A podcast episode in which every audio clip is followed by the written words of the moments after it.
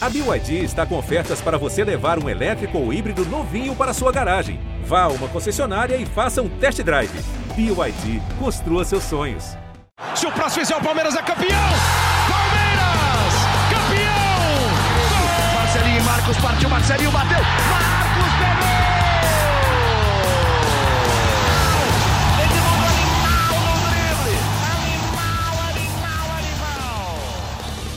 Palestrinas e palestrinos, começando mais um GE Palmeiras, o seu podcast aqui do GE.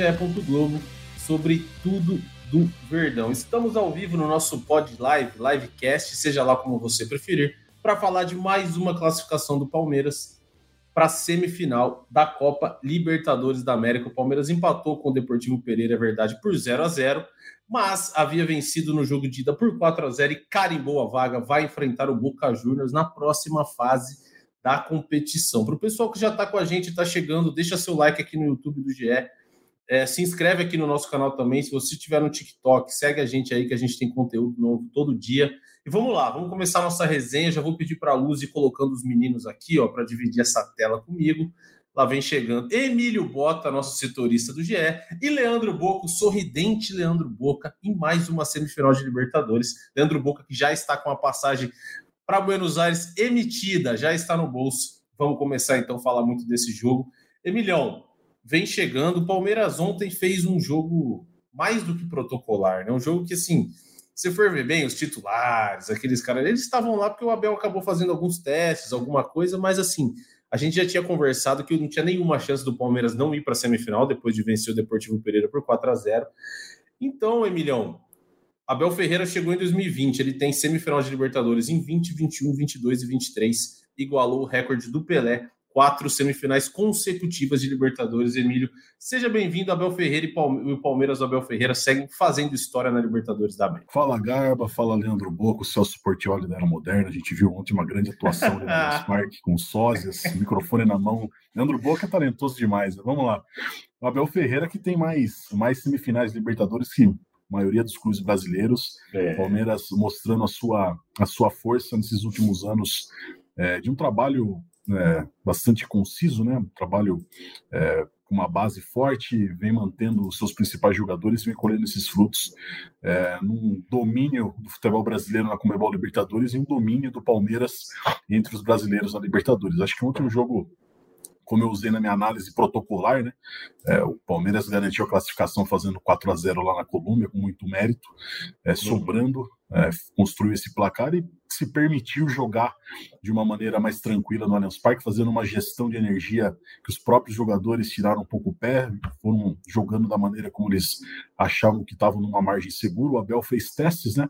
táticos aí pensando numa, numa, nessa ausência do Dudu no restante da temporada. A gente vai conversar se esse teste é, é, algo que, que você tira algumas lições. Acho que sim, acho que talvez tenha servido para o Abel Ferreira ver que talvez não seja o caminho atuar com três zagueiros, enfim. Uhum. Mas acho que missão cumprida, né? Palmeiras na semifinal Libertadores. Agora sim vai enfrentar um time é, que, se não é tão forte é, é, um time tradicional, ao contrário do Deportivo Pereira, que também não era um time forte, mas não era um time tradicional, né? Na sua primeira Libertadores, é, projeto aí um confronto complicado, mas acho que o Palmeiras tem totais condições de estar tá fazendo essa final da Libertadores no Maracanã. Muito bem, Emílio Bota. Ó, para colocar o Leandro, o Emílio já bem disse aí, o Leandro Boca e Henrique Totti ontem deram um show nos arredores do Allianz Parque. Deram um show, entrevistaram o Gustavo Gomes, entrevistaram a Leila Pereira na grade, na grade, assim, o jornalismo ao vivo, verdade para quem não viu ainda, vá nos, nas redes sociais do GE.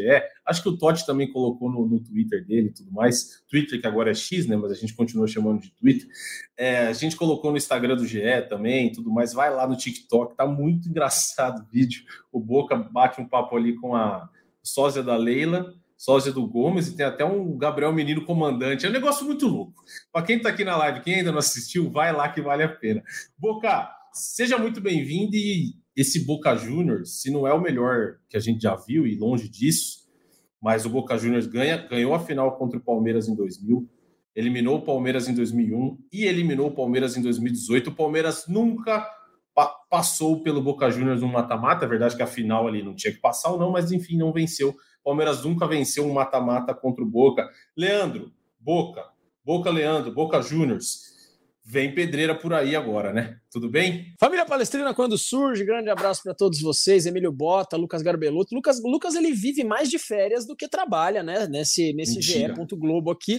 Mas é um grande amigo, é um cara muito gente boa, é um excelente apresentador. E é um prazer estar aqui com os senhores. Ontem foi um prazer estar com o Henrique Totti, que provavelmente agora está tomando uma gelada, mas foi sensacional o trabalho que a gente fez ontem. Confira os vídeos que estão muito bons nas redes sociais. Provavelmente a galera que está aqui já, já até assistiu, que viralizou bem. Uh, galera, o jogo protocolar do Palmeiras ontem, Sim. jogo treino, realmente um jogo chato, um jogo chato, não vamos falar a verdade? Foi chato de assistir, aquele o, jogo além de chato, 0 a 0 lento, que não aconteceu nada. Mas o palmeirense foi para Allianz Parque ontem já para comemorar. Se tinha Sim. algum palmeirense que, cara, duvidava da classificação, não sei, aí precisa tomar uns remédios, tá muito louco. Porque, cara, a gente ganhou de 4 a 0 de um time muito mais fraco fora de casa. Não é esse Palmeiras que ia tomar cinco gols de diferença do Deportivo Pereira, na moral, né? Então o Palmeiras Sim. passou de fase. Uh, agora eu vou ter que mudar meu nome artístico de boca para beiço, para dente, para língua, sei lá o que vai ser, para não dar uma zicada. Ou então vamos apenas lembrar que boca de verdade é com dois Cs, que vale mais a pena. Uh, um jogo que a expectativa é altíssima por parte da torcida palmeirense. O Palmeiras tem uma goleada contra o Boca né, em 1994, isso muitas pessoas esquecem, mesmo porque faz muito tempo.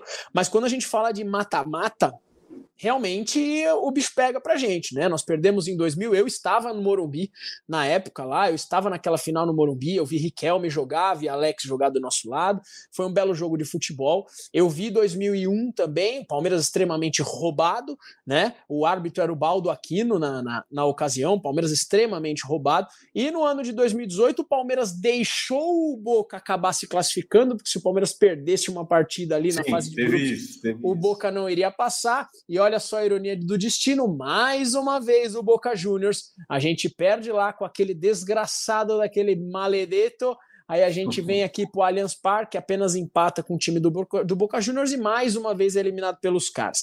Uh, o que eu tenho para falar para vocês é o seguinte, gente. O São Paulo sempre foi o problema do Palmeiras em Libertadores da América. Torcedor palmeirense, não fique bravo comigo, vamos falar de história. Vamos deixar o fanatismo de lado. Na Libertadores, uhum. o Palmeiras sempre teve problema com o São Paulo, né? Foi eliminado na década de 90, aí depois nos anos 2000 mais duas vezes entrou uma pecinha no Palmeiras chamada Abel Ferreira. O Palmeiras avassalador para cima do São Paulo, mete três nos caras. E o Palmeiras se classifica em cima do São Paulo na Libertadores da América.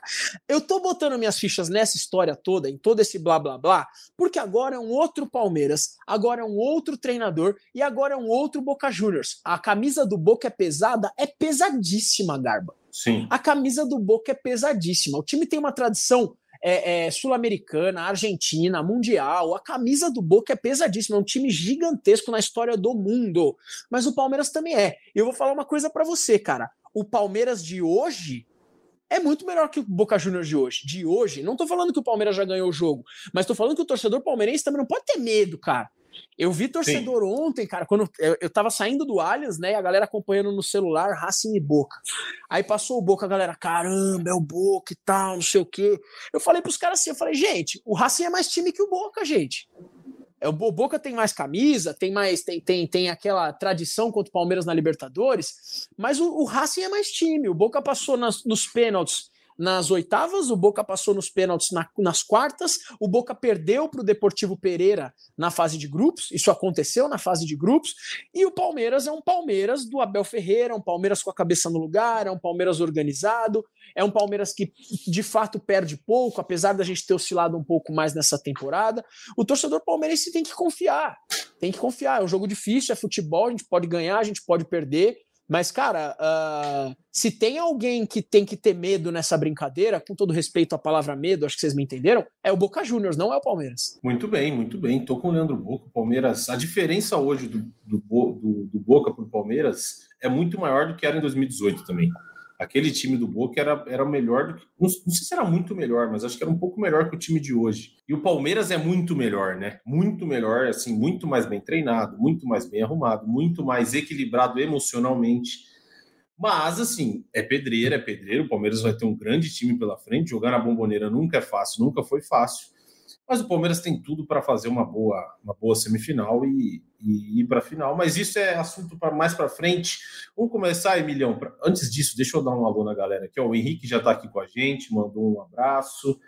Igualar qualquer feito com o Santos do Pelé é muito histórico, de fato é muito histórico. E quando a gente está falando assim de igualar, a gente não está comparando as coisas, sabe? Ah, esse Palmeiras é melhor que o Santos, não tem nada a ver. São só assim, são só coincidências, mas ninguém está comparando um time é melhor ou um time é pior. Não tem nada a ver uma coisa com a outra. É, vamos ver quem mais está aqui. O Marco. O Marco mandou um abraço para nós três, um abraço para ele. E aí, é, o Remo também mandou um abraço aqui. Quem mais? Ah, tem uma galera boa aí com a gente. Vamos mandando mensagem que a gente vai lendo. Vamos trocar essa ideia. É, Emílio, o Abel Ferreira ontem parece que usou, usou o jogo para testar, né? Ele fala, pô, tem pouco tempo de treino, o Palmeiras ainda teve menos tempo, porque teve todo aquele problema do avião, tarará. E aí ele entrou com três zagueiros. O Palmeiras entrou em campo ontem com Luan, Gustavo Gomes e Murilo, Marcos Rocha, Richard Rios, Zé Rafael, Rafael Veiga e Piquerez, Flaco Lopes e Rony. A gente estava batendo um papo aqui, acho que, acho que o Boca nem tinha entrado ainda, antes de começar a live. Tipo, o Abel já tentou fazer esse time jogar com três zagueiros. E parece que não vai, né, Milhão? Não, não... E assim, não... acho que por característica dos jogadores, é um sistema de jogo que, assim, quando o Abel testou, a gente nunca viu o Palmeiras voar com três zagueiros. Eu não sei, não sei se ele vai, se ele vai tirar conclusões do jogo de ontem. Mas acho que se o Abel cogitou jogar com três zagueiros, talvez depois do primeiro tempo de ontem ele tenha dado uma desanimada, né? Porque não, não Palmeiras não encaixou, Palmeiras não achou, não conseguiu, não conseguiu ser perigoso para a meta do, do, Pereira com, esse, com essa escalação inicial, né? Sem dúvida. E ainda tem um agravante, né, de você ontem ter os jogadores num modo mais relaxado e Sim, fica mais claro, difícil de você claro. talvez colocar uma, uma, um novo esquema tático né, em implementação. Talvez eu acho que o Abel tenha usado mais isso para testar em casos emergenciais que ele tenha que, que vinha utilizar durante um jogo ou de alguma forma, né, em último caso. Acho que é, o Palmeiras deve manter essa formação. Agora, quem vai jogar ali na, na função do Dudu, a gente não sabe, né? Se o Abel indicou que ele pode talvez o John John seja hoje o favorito ali para estar tá, tá atuando ali pelo que ele falou na coletiva ontem, mas você tem a opção também de, de espetar o Arthur do outro lado, jogar com o Mike, que está vivendo uhum. grande fase, a gente precisa sempre estar tá, tá falando isso quanto o Mike está jogando, ontem ele mudou o segundo tá tempo do Palmeiras, um lado direito com muita velocidade, um cara que está muito agudo, vai numa profundidade muito grande, vive grande fase, e talvez isso faça com que o Abel é, talvez é, tende a optar por ele, não pelo John John nesse, nesse momento. Enfim, são talvez os dois jogadores que hoje o Abel tem ali na, na sua prancheta como as principais opções para essa ausência do Dudu, mas dentro dessa formação tradicional do Palmeiras. Acho que ontem o, até o Rafael Veiga ficou bastante sumido do jogo, porque uhum. ele ficou um pouco isolado naquele setor de criação, tendo que voltar um pouco, é, e acho que não conseguiu também jogar. E daí você não consegue extrair o melhor do seu principal jogador na temporada, que é o Veiga, né? Vem fazendo uma grande temporada, conseguiu recuperar o futebol dele, deu uma oscilada depois das convocações, mas recuperou seu nível de, de protagonismo e é o principal jogador do Palmeiras hoje hoje ali ao lado do Mike, que a gente já citou, que vem fazendo uma grande temporada. Então acho que foi um teste válido, né? Era uma partida. Se, se tivesse uma partida para o Abel fazer teste, era ontem, né? Um jogo era decidido, uma classificação Boa. já decidida e e talvez também para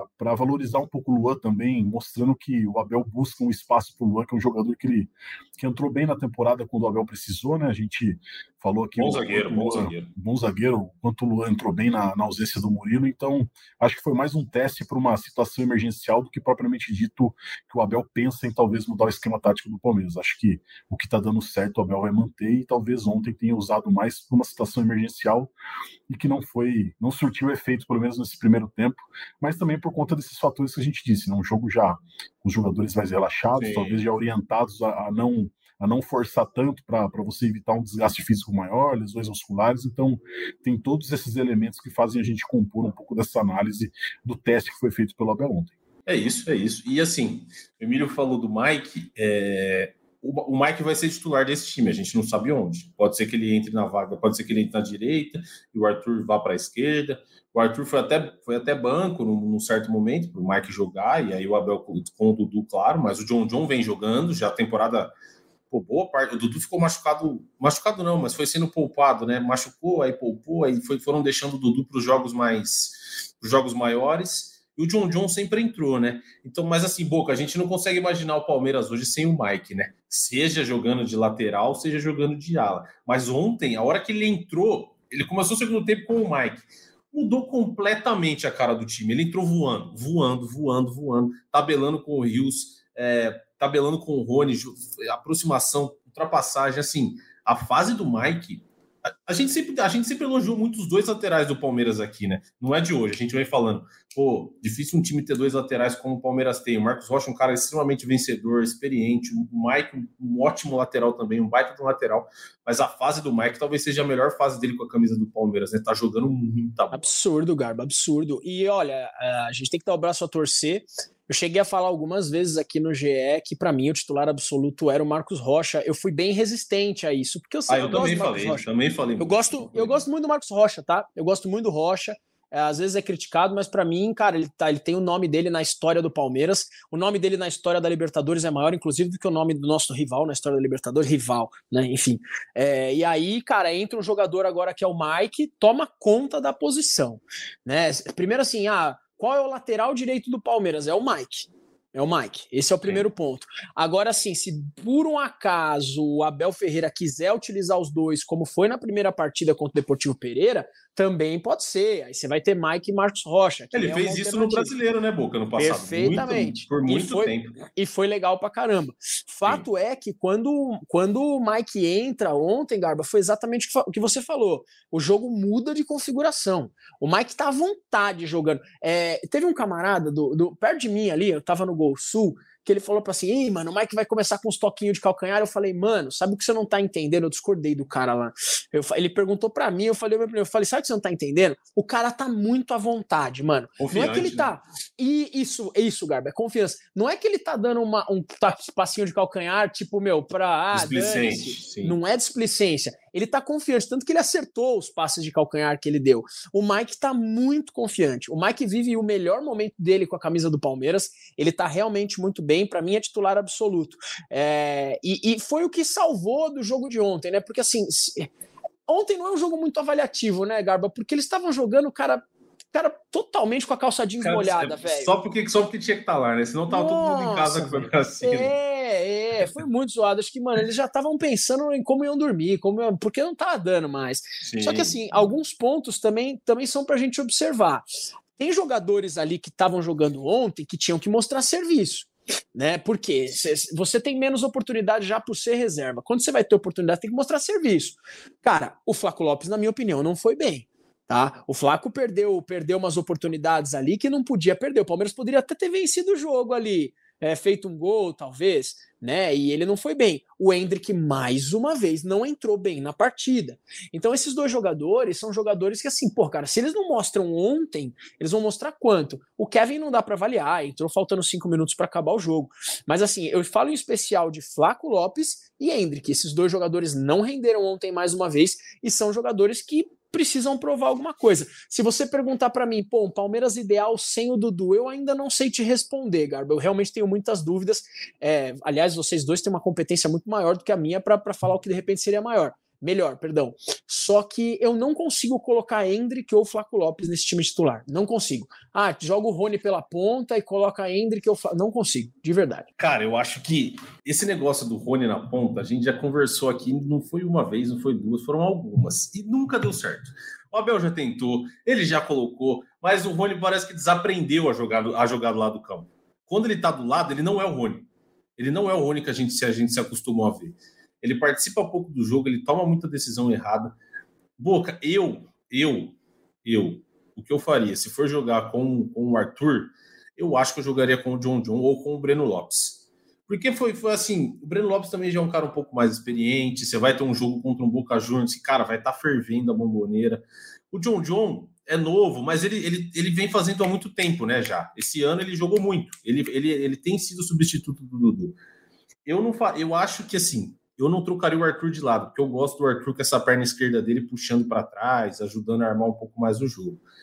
Mas assim, a gente, a gente já tentou acertar tantas vezes com o Abel faz que a gente erra direto, não dá para saber. De uma hora para outra, ele contra o Deportivo Pereira lá mesmo, a gente falou, pô, vai ser aquele Palmeiras clássico, Arthur, Dudu e Rony. Do nada ele me enfia o Mike, abre completamente o jogo, muda de figura, o Palmeiras vai lá e enfia quatro. É difícil, é difícil acertar. Mas assim, um ponto, Boca, que você falou é fundamental, né? Tem, muito, tem muita, muita gente não, tem gente que ainda critica o Rony. Mas cada vez que o Abel dá chance para os reservas, eu tenho mais certeza do que o porque o Abel gosta do Rony, entendeu? Acho que é por aí, né, Emílio? Assim, nesses, nesses jogos, assim, o Abel dá chance, o Flaco Lopes teve uma bola cara a cara, ele perdeu, ele tentou, errou muito. O Hendrick eu achei que nem entrou tão mal assim, mas também não, não foi assim, pô, a expectativa que a gente tem em cima do Hendrick não foi nem parte do que ele fez ontem. Então, cada vez acho que o Abel tem mais certeza que o Rony é o centroavante dele e acho que ele não vai querer tirar o Rony dessa do meio ali de centroavante para abrir para o lado, né, Emilhão? Acho que não, porque o Rony foi o cara que correspondeu quando o Abel precisou nessa função. Né? Os outros, como o Boca disse, eles recebem oportunidades e acabam não conseguindo né, desempenhar Exatamente. isso quando começam jogando. Né? Às vezes o cara entra durante o jogo, consegue fazer um gol, fazer uma, uma boa partida, mas não consegue ter a sequência que o Rony conseguiu ter nessa função. Acho que acho que é, é consolidado, né? O Rony é esse jogador de referência do, do, Abel Ferreira no ataque do Palmeiras e acho que nem deveria ser, ser diferente. Eu acho que o Palmeiras perde muito quando o Rony vai jogando pelo, pelo lado do campo, como você falou, né, Lucas? Parece que ele deu uma desacostumada a jogar por ali é, é, e não é. tem o mesmo rendimento, né? Isso é notório. Uhum. Né? O Rony é um jogador atuando mais centralizado centralizado ali como referência e o outro jogador atuando pelo lado do campo. Acho que o Palmeiras tem uma queda, uma queda substancial de rendimento quando, quando o Abel fez essa mudança. Ele até tentou no início do ano, né, no Campeonato Paulista, o Hendrick de titular ali, e eles fazendo esse, uhum. essa, essa troca né, durante o Bem jogo. Né? Às vezes o Hendrick jogava centralizado, às vezes o Hendrick caía mais pela esquerda, pela direita, ali faz, tentou fazer um rodízio mais no ataque acabou não funcionando. Né? O Hendrick ficou aí 12 jogos sem fazer gol nos primeiros jogos do ano. O Rony também teve uma queda de rendimento e o ataque não acabou não funcionando funcionando tão bem. Então, acho que é consolidado isso, acho que o Rony vai ser esse jogador de referência, e aí fica essa dúvida que a gente tem aí se, se realmente o Abel vai optar pelo Mike ou se vai optar pelo John John. Talvez na bomboneira você trouxe, que talvez o Breno Lopes comece, mas você trouxe esse aspecto de experiência e talvez a experiência faça com que o Mike e o Marcos Rocha façam essa dobradinha na bomboneira, talvez Sim. pensando na maneira como ele se comporta, na maneira como eles têm um entendimento de jogo ali e pela forma como, como o Boca Juniors tem jogado ali com o Cavani e com o Merentiel no ataque, fazendo uma dobra, uma, uma, uma dobra de, de, é, de, ofensiva justamente no setor onde onde está o Mike e o Marcos Rocha. Então talvez possa ser um caminho do Abel aí para esse jogo na Bomboneira, que será daqui a quase um mês, né? Três semanas. Um tem, tem três jogos pelo Brasileirão até lá, né? ainda tem né, essa busca pela, pela liderança do Campeonato Brasileiro, a caça ao líder Botafogo. Então, acho que até lá o Abel Ferreira também vai, vai tentar fazer essa gestão de não só de energia pensando nesse jogo, mas também de alternativas para essa, essa partida lá na Bomboneira. E ele fala né, que que quem acompanha ele, que, que ele não surpreende ninguém, né? Que as escolhas dele são óbvias, mas é difícil de conseguir ter o mesmo entendimento e enxergar da mesma maneira que ele Sim. enxerga. Porque ele sempre faz alguma mudança que surpreende a gente, por mais que a gente acabe acompanhando aqui. Mas é por isso que o Abel Ferreira é o Abel Ferreira e tá com a quarta semifinal consecutiva de Libertadores. Não tem como você contestar o trabalho é, que vem feito por ele. Cara, teve uma vez que eu acertei, eu não lembro qual jogo que era, mas era um jogo decisivo. A gente ficou quebrando a cabeça, eu falei, vai ser o Breno Lopes. Eu não lembro qual, qual jogo foi, mas eu falei, cara, eu acho que o Abel vai de Breno Lopes. E aí, assim, eu particularmente gosto do Breno Lopes. Eu vejo muita gente criticar e tal, mas assim, eu acho um cara extremamente voluntarioso, tem uma finalização razoavelmente boa. Então ele não tinha feito aquele gol lá contra o Santos. É um cara que, assim, o cara sabe jogar bola. Mas, assim, o Emilião, eu também, eu quero ouvir do Boca também. Eu não me oponho ao Abel e de Mike, não, e Arthur na esquerda, viu? Eu acho que também, pô, o Arthur e o Piquerez ali, se eles se entenderem bem, são dois caras extremamente bons de bola, extremamente técnicos, que eu acho que pode, pode sair coisa boa dali. Tudo bem, você muda, você, talvez você mude um pouco o jeito do time jogar, porque o Dudu é um cara que traz a bola também muito para o meio para o Piquerez passar, né?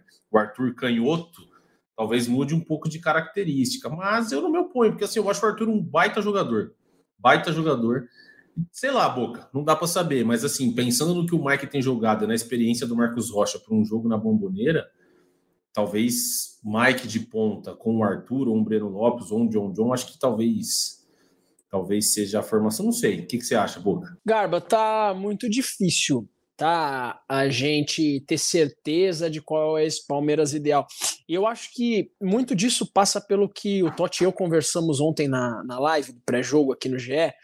Uh, o Dudu você vê que ele é insubstituível no Palmeiras. Sim, você vê que joga demais, joga demais. Você vê que ah, a temporada dele não é a melhor, o Dudu já jogou em outras fases. Cara, de verdade, cara, 75% do Dudu continua sendo titular do Palmeiras, né? E você vê isso nesse momento. A gente fica aflito. Eu tenho certeza que o Abel resolve a parada. Eu confio no cara. E quem manja muito é o Abel, não somos nós. O Abel manja de como vai escalar o Palmeiras. É que é aquele debate de torcedor, aquela resenha, aquela análise dos jornalistas de pô, o que, que, será, qual será que vai ser o melhor Palmeiras. É difícil falar. Eu vou falar uma coisa para você. No começo da semana, no dia seguinte da, da lesão do Dudu, é, assim, você me perguntasse, eu ia falar para você, pô, que recupere o Luiz Guilherme, coloque o Luiz Guilherme, deixa o Palmeiras do jeito que tá e só ponha o Luiz Guilherme no lugar do Dudu. E por que que eu tive essa opinião? Porque o Luiz Guilherme é um jogador que todas as vezes que ele entrou no Palmeiras, ele 90% das vezes deu conta do recado. O moleque não treme na base, o moleque vai para cima, extremamente Sim. habilidoso, pode ser decisivo. É uma opção. Só que aí, cara, vem, a, vem as outras opções aí. O Breno Lopes, que a torcida pega muito no pé dele, Uh, ele é um jogador que, assim, você faz aquela troca 6 por meia dúzia. Você deixa o time jogando do jeito que ele estava, você tira um jogador muito superior, que é o Dudu, só coloca um outro jogador que de repente pode cumprir bem a função tática. O, o Breno Lopes, ele não é um, um um fantástico jogador técnico, mas é um jogador muito disciplinado, é um jogador Sim. muito obediente em questões táticas. Então também não é horrível se isso acontecer. E a outra opção, que é aquela de, de, de Mike Marcos Rocha, ela é excelente, mas eu tenho a mesma opinião que você, Garba. Inverter o Arthur de lado, cara, eu acho muito complicado, muito delicado, velho. Uh, você ele joga nesse lado direito há muito tempo. Né? Muito Palmeiras tempo. ele jogava, depois ele foi para Londrina, Bahia, Red é, Bragantino, sempre assim. Você acaba, você acaba tirando o melhor daquele jogador naquela posição para fazer outra coisa. É, se for fazer isso, talvez seja melhor acaba mudando realmente o esquema tático do é Palmeiras. Difícil, é difícil, é, é muito difícil. Eu não, eu não consigo chegar a essa conclusão, de verdade. Eu já fiz umas três lives tentando me explicar, e em todas no chat a galera falou: você tá tomando uísque para fazer live? Porque eu não, não tô conseguindo achar. É difícil, cara. É difícil. E outra, outra, outra coisa, um outro argumento aqui, eu tô me estendendo porque realmente é um debate, cara. Claro, Há pouco claro. tempo, o Dudu não estava jogando, o John John era o substituto natural. A gente estava falando isso aqui nas lives.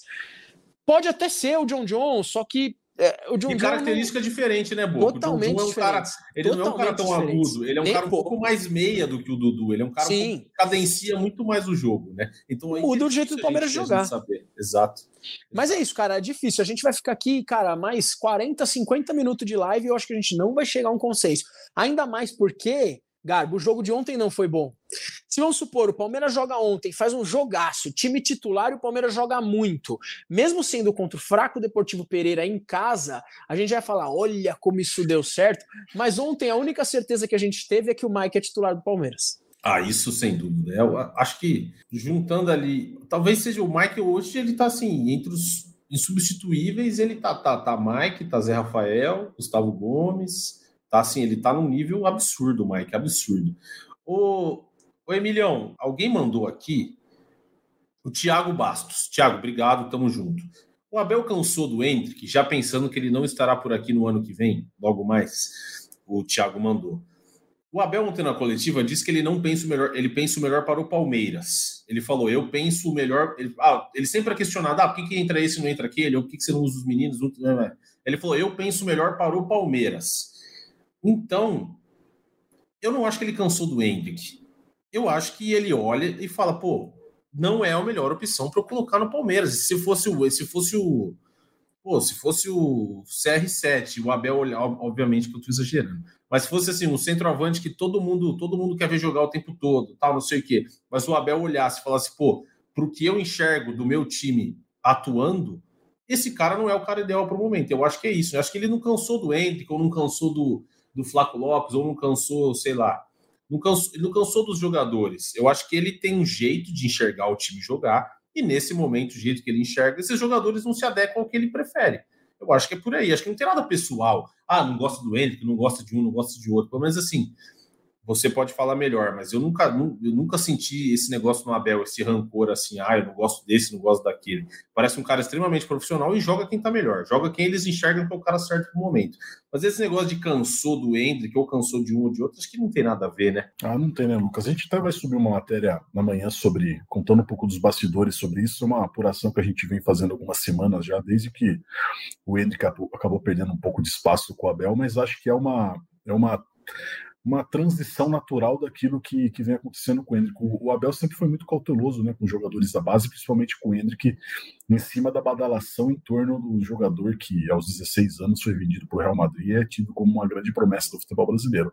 Acho que o Abel faz um trabalho de tentar colocar um pouquinho o Hendrick é, no mundo real, por mais que o jogador tenha uma, uma família que faça com que ele, que ele não se vislumbre, né? É importante ressaltar o quanto os pais dele são presentes e o quanto eles pegam no pé do Hendrick, a gente já pôde reparar isso em, em alguns contatos que nós já tivemos com eles.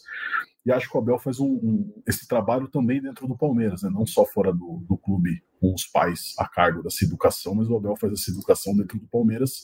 Sim. E acho que esportivamente também o Hendrick é natural que pela idade dele ele passe por diversas oscilações, né? É, é natural de um jogador profissional já com uma certa idade passar, um jogador que faz um processo de transição com 16 anos sendo campeão sub-20 e já jogando com 16 anos no time profissional é um degrau muito grande é, para você dar esse salto e, e o Abel entende muito bem isso, né? Acho que esportivamente o Hendrick não vem né, jogando para ser titular do Palmeiras. Acho que isso aí todo mundo concorda hoje. Se você Sim. tivesse, vamos colocar o ataque do Palmeiras com, vamos imaginar o Dudu ainda, Dudu, Rony e Arthur. Você tiraria um dos três para colocar o Hendrick hoje? Eu não tiraria. Eu não tiraria nenhum para colocar ninguém. Então, sincero, nenhum, então nenhum que... banco de reserva nenhum dos reservas. Então, acho que também passa um pouco por isso, né? Tem um pouco da análise daquilo que está acontecendo hoje no time titular do Palmeiras, se esse jogador que todo mundo está querendo que jogue, está realmente pedindo passagem. É, é, muito, é muito diferente, por exemplo, da situação do Mike, que pediu passagem e está provando dia após dia que tá. merecia a vaga do Marcos Rocha no time titular. O Hendrick não vem fazendo por onde. Então, acho que dentro desse processo de badalação do jogador que foi vendido por Real Madrid, e na cabeça dele ele pensa obviamente que merecia jogar mais, porque é natural um garoto, um jogador querer jogar mais bola, querer estar mais em campo. E pela idade, talvez ter imaturidade, de talvez não entender e fazer a leitura de que precisa esperar, acho que o Abel consegue fazer esse balanço de colocar o moleque na vida real, naquilo que está realmente acontecendo dentro do clube e tratando isso esportivamente, fazendo com que ele não se queime, colocando o moleque sem perceber que ele está preparado para isso. Porque uma coisa é o Hendrick não está jogando e o torcedor está pedindo, a outra é o Hendrick está jogando, não conseguindo render e o torcedor ficando extremamente irritado com ele, criando teorias da conspiração. Ah, ele está com a cabeça no Real Madrid, ah, o sucesso subiu na cabeça dele. E aí você acaba trazendo é um elemento que vai fazer com que esse jogador não consiga render em nenhum momento da temporada. E talvez dando essa esfriada e deixando o moleque no banco, no momento certo ele vai entrar e vai resolver, como o Abel Ferreira sabe e consegue trabalhar muito bem esse aspecto em, todos os jogadores do elenco, não só do Hendrick.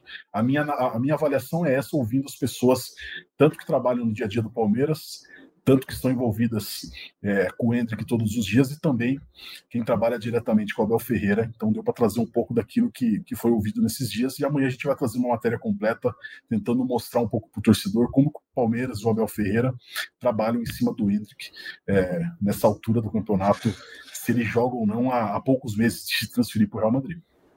Ô Boca, e tem uma, tem uma coisa legal, o Emílio tocou num ponto bacana aí. É, o Mike está mostrando passagem e virou titular. Teve um determinado momento que a gente discutia aqui, nós aqui do podcast, que o Murilo estava tava pedindo passagem para ser o titular no lugar do Luan. E depois inverteu. A gente falou, pô, o Luan tá jogando mais bola que o Murilo. E o Abel foi lá. E assim, a sensação que a gente tinha do cara tá jogando mais, o Abel Ferreira também, ele também, ele tem, ele também tem, né? Pô, o, com o Mike foi assim, o, o Emílio disse muito bem do Hendrick. O Hendrick, em determinado momento no Paulista, ele estava jogando muito bem. Ele estava pedindo para ser titular. Só que o Abel não ia tirar o Rony do time. Jogaram os dois. Então, assim, o Abel, ele, ele mais uma vez, ele, ele, ele, na, minha, na minha visão, sempre que a gente fala assim, pô, tem cara pedindo passagem, o Abel Ferreira parece que também está enxergando a mesma coisa que a torcida. Ah, esse cara está pedindo passagem. Quando o Abel dá a chance, o cara, o cara pede passagem e passa. E vai embora. Foi o caso do Mike, foi o caso do Murilo. Pô, foi o caso do Arthur. O Arthur chegou, colocou a camisa, arrebentou titular. E assim, Um outro cara que, que acho que, que, que, não sei se para ser titular, mas que tem melhorado muito, Richard Hughes. Achei que ontem não fez um super jogo, mas fez um jogo bom, fez um jogo justo. Então, assim, o Abel também, ele. ele muita gente fica pedindo, os meninos, os meninos, os meninos, toda hora, mas assim, o Abel também, na, na, pelo menos na minha visão, sempre que a gente olha isso e fala, pô, tá pedindo passagem, o Abel coloca para jogar, né? O Abel coloca de titular ou dá mais chance. Garbo, o Abel, ele. Você pode perceber que ele tem. Parece que, tirando os titulares absolutos do Palmeiras, o Abel ele tem fases que ele aproveita mais alguns jogadores, fases que ele aproveita Sim. outros jogadores, e eu concordo com você. Quando algum jogador começa a se destacar, ele, ele dá uma continuidade. Aconteceu com o próprio Flaco Lopes, cara. O Flaco Sim. Lopes teve, teve um momento bom fez com a camisa do Palmeiras, né? fez uns gols. Eu lembro que quando tava é, Paulista com a Copa do Brasil, com a Libertadores, depois do Brasil. O, o Flaco ele fez um gol em cada competição, assim, logo no começo. Foram quatro jogos seguidos, eu acho, marcando. Foi por aí. Foi e era um momento espetacular do Flaco Lopes, e isso só aconteceu porque o Abel realmente deu, deu a oportunidade. Então ele, ele, ele tem esse feeling, ele tem essa noção. E é por isso que apesar de existir a preocupação de, puta, como o Palmeiras vai jogar, além da preocupação, ou, ou então vamos falar, além da preocupação, não, apesar da, da, da preocupação, eu confio muito no treinador. Muito. Sim, claro. Cê, cara, você lembra na Libertadores de 21, velho?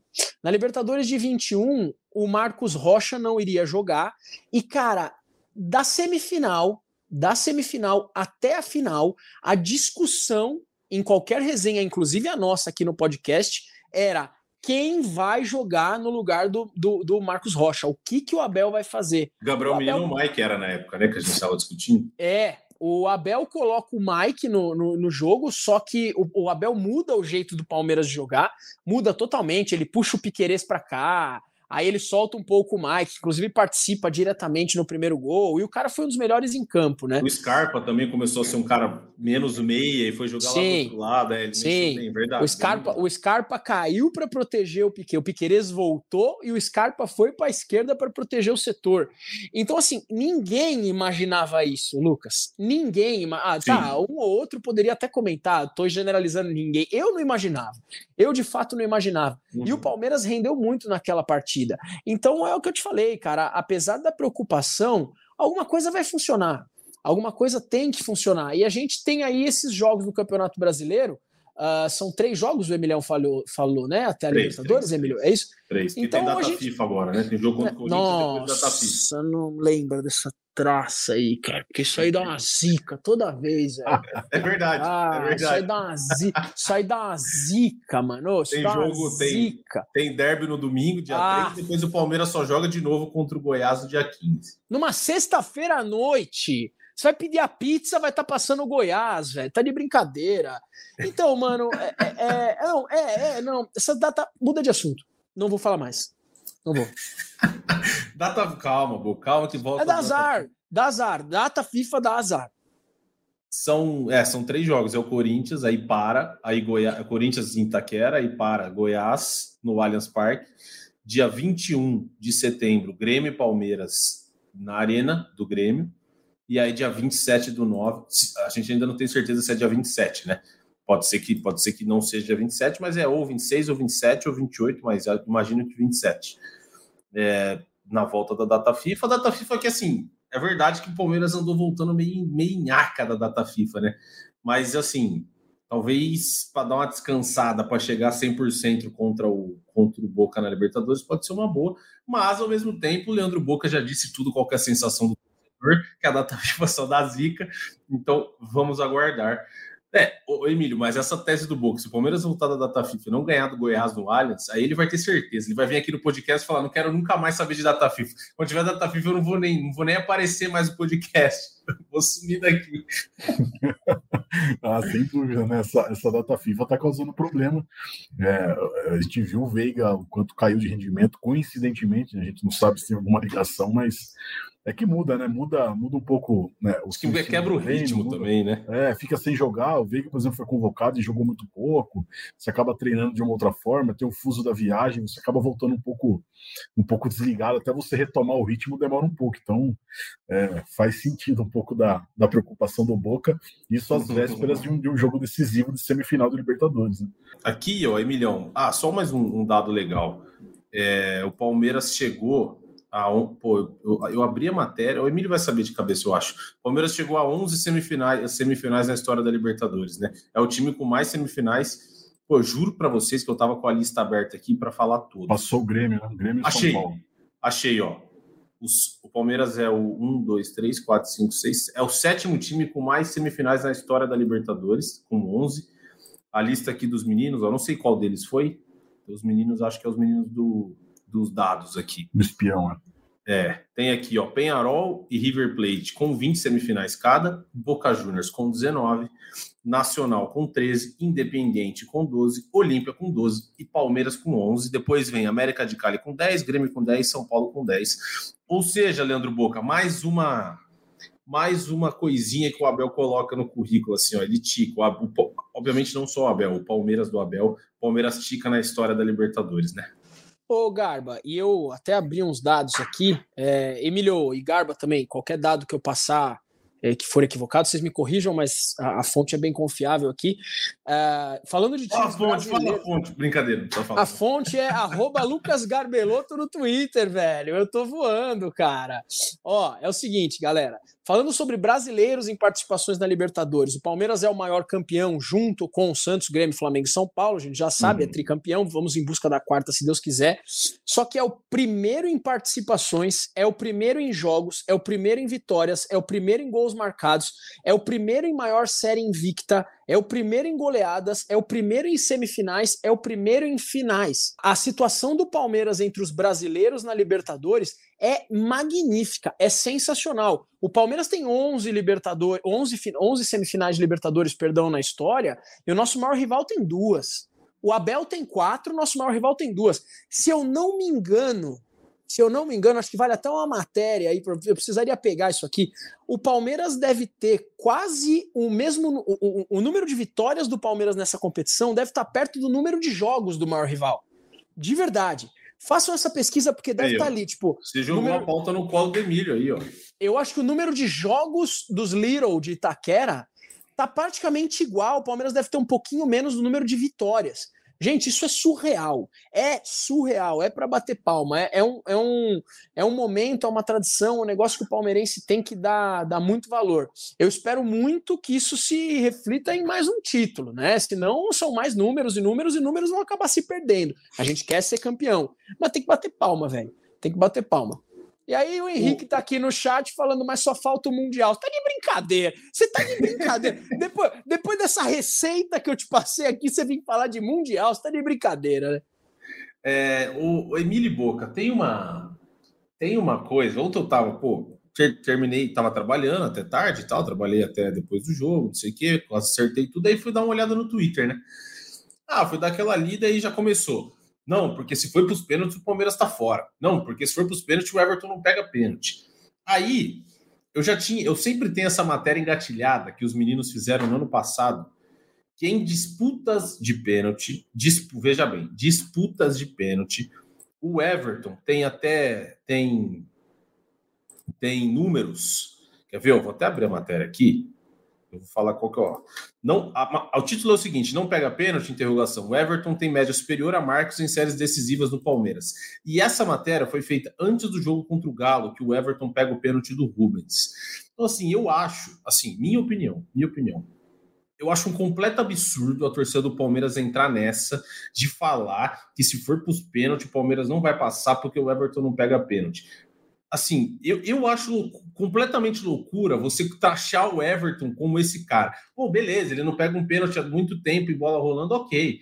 Mas em disputas de pênalti, ele pegou em todas que o Palmeiras jogou. Até as que perdeu, ele pegou. A culpa nunca foi dele e não seria também. Ele tá lá para tentar pegar, não é obrigado a pegar. É o trabalho dele, ok, mas disputa de pênalti é muito difícil. É difícil pegar pênalti, ainda mais hoje em dia. Os batedores estão cada dia, cada dia melhores. Mas enfim, só queria deixar esse ponto, porque eu acho de uma injustiça absurda um goleiro como o Everton, em, a torcida entrar nessa taxação de ah, ele não pega pênalti, ah, que isso e que aquilo. Eu queria ouvir do Boca, Boca, você acha que eu tenho razão nessa, ou, cê, ou de alguma forma isso te, você olha e fala, putz, se for para os pênaltis, o Everton não vai pegar nenhum, então se a gente perder, lascou. Queria ouvir sua opinião sobre. Eu acho que você está comigo, mas não queria. Total, não tem nada a ver. Não tem nada a ver. É um grande, é um grande goleiro. É um grande goleiro e pode ser extremamente decisivo. Ah, em, em, jogo rolando, ele realmente não vem pegando pênalti. Tudo bem, cara, mas em decisões é outra parada. Entendeu? O cara ele, ele tem cinco oportunidades ali para defender uma, uma, penalidade, isso fora pênaltis alternados. E parece às vezes que o, o, o, torcedor palmeirense ele é tão corneta, nós, torcedores, somos tão corneteiros, cara, que parece que a gente procura pelo em ovo. Pô, valoriza todos os aspectos do Palmeiras. Aí você vai pensar nos pontos decisivos. Cara, pense em outras coisas. Pô, jogar contra o Boca na Argentina é difícil, mas você já tá pensando, pô, não pode ir para os pênaltis. Então você já tá pensando em dois empates não pode ir para os pênaltis, porque senão o Everton não vai pegar. Sai dessa, palmeirense. Sai dessa. Liberta aí, velho. Pelo amor de Deus. É isso, é isso. Emilhão, Mano José mandou. Vocês acham que o Palmeiras pode levar a Liberta e o Brasileiro? Emílio, no final de semana, o Palmeiras, domingo, visita o Corinthians e o Botafogo recebe o Flamengo bicho tá pegando lá no Flamengo, a situação tá feia, Gabigol fazendo festa, torcida indo na porta da festa. Nossa, tá uma loucura lá na Gávea. E aí, o Palmeiras tem um jogo difícil, mas eu boto assim, o Botafogo jogando em, jogando em casa tá muito bem, foi eliminado ontem, é verdade, mas assim, ganhou todas que jogou no Brasileiro. Mas também tem um jogo difícil. Eu acho que assim, se o, se o Flamengo consegue segurar o Botafogo, vence o Botafogo ou empata com o Botafogo, esse derby para o Palmeiras cresce ainda mais, né? Porque, pô, você pode ver essa vantagem que é de 11, me corrige, é 11, né? A vantagem que atualmente é de 11. Se o Botafogo empatar, pelo menos o Palmeiras vence o Corinthians, cai para 9. Então, esse, esse derby pode, pode. Pô, imagina o Flamengo ganhando o Botafogo, o Palmeiras ganhando o Corinthians, cai para 8, com o segundo turno quase inteiro para jogar. Aí eu não sei te responder, eu não sei responder o Mano José, eu quero que você me responda. Você acha que o Palmeiras tem chance de levar a Liberta brasileiro? Chance tem, né? Acho que é possível pelo time que o Palmeiras tem, pela maneira como né, o Palmeiras se comportou nas competições nos últimos anos, sempre brigando por, por todos os títulos. Obviamente que hoje, você analisando o cenário do Campeonato Brasileiro, é muito complicado você imaginar que o Palmeiras vai conseguir tirar essa vantagem do Botafogo. Né? Não só pelo, pela pontuação, mas pelo rendimento do Botafogo, que às vezes quando joga mal, mesmo assim consegue pontuar, e também pela sequência que o Palmeiras teria que ter, né, de, uma, de um aproveitamento muito alto para você conseguir passar o Botafogo. É possível, mas acho que, que é uma missão difícil se conseguir, será, seria histórico, né, o Palmeiras conseguir fazer essa, essa remontada, principalmente no Campeonato Brasileiro, mas hoje o que é mais palpável, sem dúvida nenhuma, é a Libertadores América, né, acho que é o grande foco, e talvez se você perguntasse para qualquer palmeirense, até pelo, por ter sido campeão brasileiro na temporada passada, acho que o título da Libertadores hoje é o grande desejo, sem dúvida nenhuma. Respondendo ao Boca, eu fui, fui pesquisar rapidamente aqui o número de jogos, o Corinthians tem 128 jogos na Libertadores, o Palmeiras tem 132 vitórias. Ah lá. Leandro Boca tinha razão. Já passou 128 jogos pro lado 128 de lá? 128 jogos o Corinthians no total, o Palmeiras tem 132 vitórias. Mas o Palmeiras não tem mundial, rapaziada. Tá tudo bem, tá tudo bem. Ô, Emilhão, boa pesquisa aí. Ô, Garba, sabe uma coisa falando sobre Botafogo? Você concluiu, Emilio? Só para não cortar aí. É, teve muito torcedor palmeirense comemorando a eliminação do Botafogo na Sul-Americana ontem, porque é, na teoria o Botafogo pode estar se enfraquecendo e tal. Eu não achei. Eu não achei bom essa, essa eliminação é. do Botafogo na Sul-Americana. Eu vou colocar Sim, o meu ponto de vista para vocês. Uh, por alguns motivos. O primeiro, o primeiro motivo: a Sul-Americana é um torneio internacional é, que, que tem viagens né? E acaba cansando o time do Botafogo, tem que ir para lá, tem que dividir o foco em duas competições. O Botafogo caindo da Sul-Americana foca mais no torneio que eles são líderes e querem ser campeões, né? Então eu não achei uma boa o Botafogo ter sido eliminado pelo Defensa e Justiça. E tem uma outra coisa, né? O Botafogo vivo na outra competição, o Botafogo que ganhasse a outra, porque tem dois rivais do Palmeiras ali, o Botafogo podia fazer uma bagunça ali. Mas eu não achei uma boa, não, cara, porque agora o Botafogo vai, vai focar mil por cento no Campeonato Brasileiro. Né? É difícil pro Palmeiras, viu, gente? O, o, Botafogo e Flamengo se enfrentam no sábado, né? Então é um dia antes do, do, do jogo do Palmeiras. Uh, é possível o Flamengo ganhar do Botafogo? É, é claro que é possível, é um clássico regional, isso pode acontecer, ou pelo menos um empate. Tirar pontos do Botafogo é viável.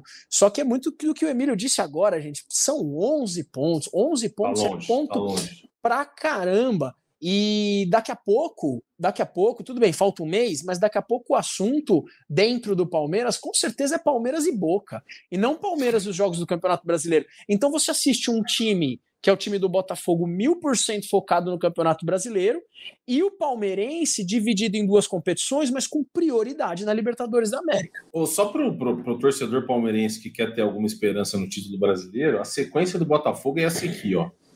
Flamengo jogando no Newton Santos, jogando em casa, Atlético Mineiro em Minas Gerais, depois o Botafogo enfrenta o Corinthians em São Paulo, aí em teoria tem um jogo mais fácil contra o Goiás, ou seja, o Botafogo tem três jogos agora que são difíceis, difíceis, tem o Galo e o Corinthians fora, o Flamengo em casa, três jogos difíceis, mas assim, eu, eu concordo com tudo que o Boca falou e eu acho que o foco do Palmeiras é Boca Juniors Assim, tem que levar o brasileiro a sério, é óbvio, porque se o Palmeiras não ganhar Libertadores, ele tem que estar na Libertadores direto na fase de grupos no ano que vem. Isso é inegociável. Inegociável para esse time do Abel Ferreira. Tem que estar na fase de grupos. Não dá para o Palmeiras do Abel, pô, tudo bem, pode acontecer, pode acontecer, mas assim, não dá para esse time do Palmeiras ficar, cogitar ficar uma pré-Libertadores. Esse time do Palmeiras tem que estar na fase de grupos da Libertadores no ano que vem. E aí, Emily Boca, quero saber de vocês. É, o time que vocês colocariam em campo para Palmeiras e Corinthians no domingo? Qual, assim, vocês têm que. Eu, com certeza o Abel Ferreira vai, vai jogar com o time titular, não tenho nenhuma, nenhuma dúvida disso, porque depois é data FIFA, não tem jogo. Mas e aí, Boca? E aí? Quero saber de você. O Palmeiras não tem o Dudu, se não me engano, o Lua está suspenso, né, Emílio? O Emílio acho que vai, vai saber de cabeça, obviamente. A único, único, os únicos destaques são esses, né? Dudu e Dudu, Lua suspenso e Dudu machucado. Então, Leandro Boca, o Palmeiras tem o Everton, Mike, Gustavo Gomes, Murilo e Piquerez, Zé Rafael e Gabriel Menino, Rafael Veiga, Arthur e Rony. Agora o outro aí, você se vira, entendeu? Você escala. Eu, eu não acho que você vai mudar, assim, pelo menos esses 10 na minha, na minha cabeça vão jogar contra o Corinthians. Vão jogar. A não ser que o Abel Ferreira inverte o Arthur, coloque o, invente o Arthur, coloque o Mike de, de ponta e o Marcos Rocha. Mas diz aí, Leandro Boca, fala um time aí que você acha que o Abel Ferreira pode escalar. É só chutômetro, é óbvio. E se o Emílio tiver alguma informação, ele dá a informação. Cara, é muito difícil, gente. Acho que eu iria aqui. Mas assim, time titular e negociável, né? Sim. Time titular. Cara, na verdade, Garba, eu também não sei dizer para você se existe a opção dele tirar o Arthur e jogar com o Mike Rocha, tá? Não sei se existe essa opção, não sei se existe a opção dele jogar novamente com três zagueiros, igual foi ontem, começar assim. Uh, agora, de bate pronto e sem o Luiz Guilherme como opção, eu colocaria um Palmeiras tradicional e colocaria o Breno Lopes na partida. Entendeu? Aqui, simplesmente por ser a mesma posição, é um cara que não tem esse poder técnico que tem o Dudu, mas é um cara que eu falei aqui no começo da nossa live, é um cara que, que taticamente acaba sendo importante. Mas eh, eu falo isso para você com muitas dúvidas. Quero ouvir a opinião do Emílio, quero realmente entender o que o Emílio tá pensando, porque é muito difícil, gente. É muito difícil. Tirar o Dudu do time do Palmeiras é difícil demais, cara. É muito é complicado. Dose, dose. E assim, é uma coisa que acostumou a ver o Dudu jogando, né? O Palmeiras, desde ele ficou de 2015 até. O Dudu ficou um ano fora ali, que ele foi jogar fora. Mas de 2015 até 2023, aquela pontinha esquerda ali, às vezes na direita, é verdade, mas aquela pontinha esquerda ali você sempre via, camisa 7, Dudu, escalado titular. Você não, pô, eu não lembro de uma fase do Dudu que ele foi banco do time, banco. Se pô, o Dudu tá mal, foi pro banco. Eu confesso que eu não lembro, talvez tenha rolado, mas eu não lembro. Diz aí, Emilhão. É difícil você, você puxar na memória um período que o Dudu tenha sido banco. Né? Esse ano, por exemplo, 42 jogos, os 42 como titular. Então, Dudu sempre presente. Acho que o Palmeiras está folgando hoje, né? Retorna aos treinos amanhã pela manhã. É, aí você vai ter uma análise clínica e física dos jogadores, mas eu acho que, sem dúvida nenhuma, o Abel vai com força máxima. E no meu palpite, eu acho que ele vai ele vai com o John John é, ali na, na, na, vaga do Dudu. É, vai, acho que, manter aquilo que a escolha que vem sendo o critério dele quando na ausência do Dudu, nos, nos 11 jogos que ele não teve Dudu, é, sete ele optou pelo John John começando, os outros quatro foram Breno Lopes, mas foram no início da temporada, né? É, no recorte mais recente, o John John tem sempre sido a escolha do Abel Ferreira para substituir o Dudu desde o início da partida, então acredito que mantendo esse critério, e o Abel diz que ele não costuma surpreender a gente com, com as tomadas de decisões dele, que são sempre muito claras, imagino que, que ele vá com o John John e inicie essa partida com força máxima, mas o John John e o Palmeiras é, buscando aí é, numa rodada de clássicos tentar diminuir essa vantagem contra o Botafogo. Imagino isso, não sei se, se vocês concordam comigo, se o feeling de vocês diz a mesma coisa. Eu acho que sim, eu acho que sim. Eu iria com o Mike na lateral, não Mike de ala com o Marcos Rocha. Mike Piquerez, é, Gustavo Gomes, Murilo Piquerez, Rafael Gabriel Menino, Arthur, Rafael Veiga, John John e Rony. Eu acho que eu iria assim, porque foi o Emílio disse aí, foi o Abel, é o que o Abel tem feito mais. E o Palmeiras não parece, mas o Abel, o Palmeiras faz uma campanha muito boa no brasileiro, né, Emílio? É que assim, o Botafogo tá bizarro. Os caras estão fazendo a melhor campanha da história dos pontos corridos. Mas a campanha do Palmeiras é uma boa campanha, uma ótima campanha. E assim, se o John John vem, vem, vem acertando e vem bem, ótimo, cara. Acho, acho que tá bem servido. Breno Lopes também falei, gosto, acho que tá bem servido. O que ele pode fazer é o teste que a gente comentou, né? Jogar o Arthur lá na ponta esquerda para ver como ele se sai num jogo difícil, num jogo fora de casa, que a torcida pressiona.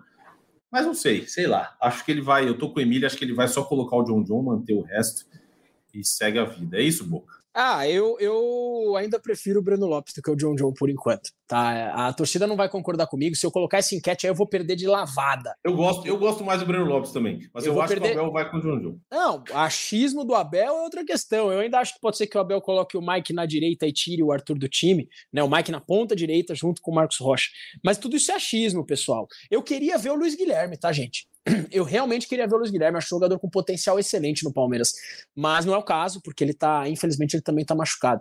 É difícil, Garba. Eu falei, a gente vai passar 10 lives discutindo isso aqui, cara. A gente é, só vai. vai. ter mais certeza. Mas é uma discussão só... legal. É uma discussão legal. É, não, é o, e é o assunto do momento. A gente só vai ter mais certeza antes do jogo com o Boca, depois de ter assistido três Palmeiras aí, pelo menos na, na, no Campeonato Brasileiro, e ver o desempenho desses jogadores. Aí a gente vai conseguir bater mais martelo. Agora é muita especulação, muito achismo e muito papo de boteco, cara. É, uma coisa acho que não a gente não, uma coisa não dá para não dá, assim, não dá para ter muita dúvida, né, Emílio? Que eu acho que o Abel vai usar esses três jogos para tentar achar o time sem o Dudu. Muito provavelmente ele vai começar a testar, testar, testar. É verdade. Não sei, o Palmeiras tem o Corinthians, depois tem, eu falei, né? Tem, depois é o Goiás e Grêmio. Corinthians, depois é pô, você vai jogar, você tem bom, dois bons testes para o time, que é o que é o Corinthians fora e o Grêmio fora.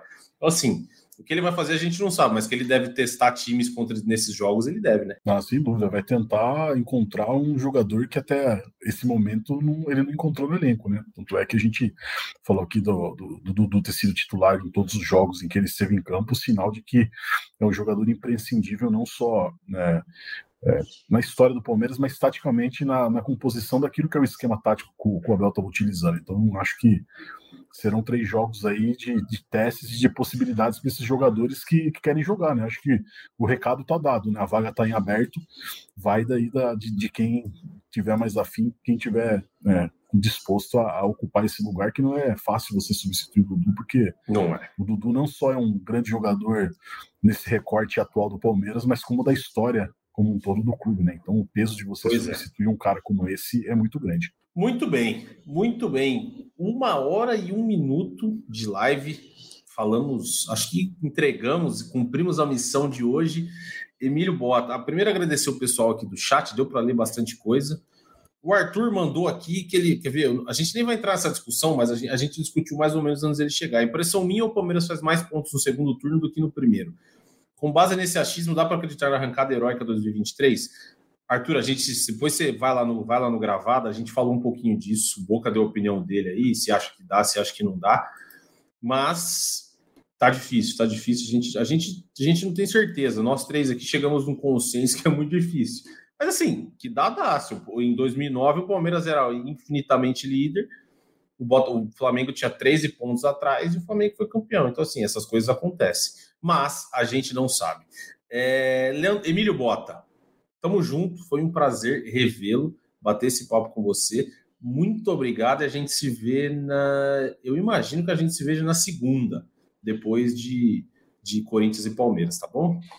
É isso aí, Lucas. Segunda-feira também para debater esse clássico. Domingo estarei lá na Neoquímica Arena para trazer tudo, tudo aquilo que, que for do lado palmeirense desse derby, mais um na conta e vamos ver o que, que vai acontecer. E segunda-feira a gente traz aqui tudo aquilo que aconteceu dentro e fora de campo. Valeu, Boca. Abraço, bom fim de semana a todo mundo aí. Maravilha, Emílio. Leandro Boca, muito obrigado. Foi um prazer revê-lo e fazer esse podcast live com você é, o seu recado final, aquele recadinho que a gente gosta. Capricha, hein? Capricha. Um abraço, gente. Um abraço, Lucas. Um abraço, Emílio. Um abraço para a Luz e também para o JP que estão aí nos bastidores e todos vocês que estão acompanhando. Vou dar meu recado muito rápido. Não é um recado final, é um protesto. Na verdade, tem que ser rápido porque eu estou indo para a festa do meu amigo Gabriel Almeida lá no Rio de Janeiro festão que tá rolando lá, batidão, então tá muito legal. Vocês sabem quem é o Gabriel Almeida, né? O Gabriel Barbosa Almeida. Já já eu tô lá. E é um protesto, na verdade, para um amigo meu, Jorginho Luiz, cara. Você conhece o Garbeloto? Conhece o Jorge Luiz, não? Não tô, não tô lembrando dele. Não conhece? Não conhece o Jorge Luiz Irish? Como é que se fala, Emílio Bota? É o estádio do Estudiantes del Plata que precisa trocar o pneu de caminhão que tem do lado de gol por realmente uma trave. Porque o que aconteceu naquele estádio foi um absurdo. Um absurdo. um, cara, foram 300 ataques e não sei quantas bolas na trave. Seis bolas na trave. Eu fiquei enlouquecido com essa parada. Enlouquecido. Eu tava pronto para dar outro recado final. Mas troca essa maldita trave, porque isso aí tá endiabrado, meu irmão. Um abraço pra vocês.